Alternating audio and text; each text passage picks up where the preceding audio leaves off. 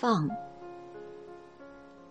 有一种养心方法叫放下，有一种处事方法叫放弃。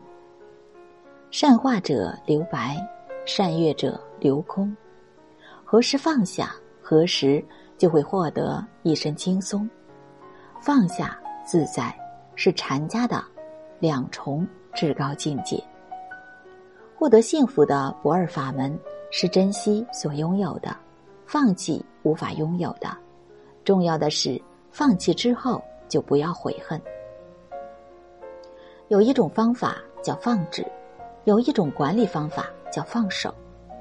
放置不是闲置，今天不头绪，可能明天有条理，因为事缓则圆，事缓就有变。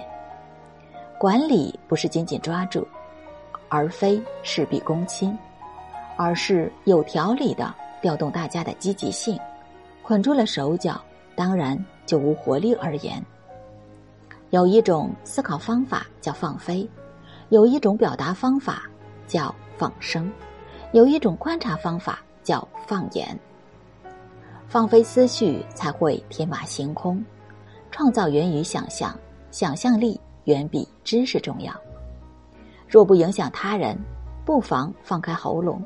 压抑是治病的罪魁祸首，需要注意的是，放生之后应知道何时收声。能放眼时就放眼，高山流水、云卷云舒，远比眼前风景好看的多。有一种用人方法叫放心，有一种比赛方法叫放开，有一种养生方法叫放怀。一个“放”字，千般哲理。运用的好，就会使复杂的生活回归简单，纷乱的思绪回归明晰，浮躁的心境回归淡然。放，作为生存之态，是化龙后的点睛，是深刻后的平和。罗梭说：“一个人越是有许多事能够放得下，他就越富有。提得起，常被人称道；放得下，则更令人赞叹。”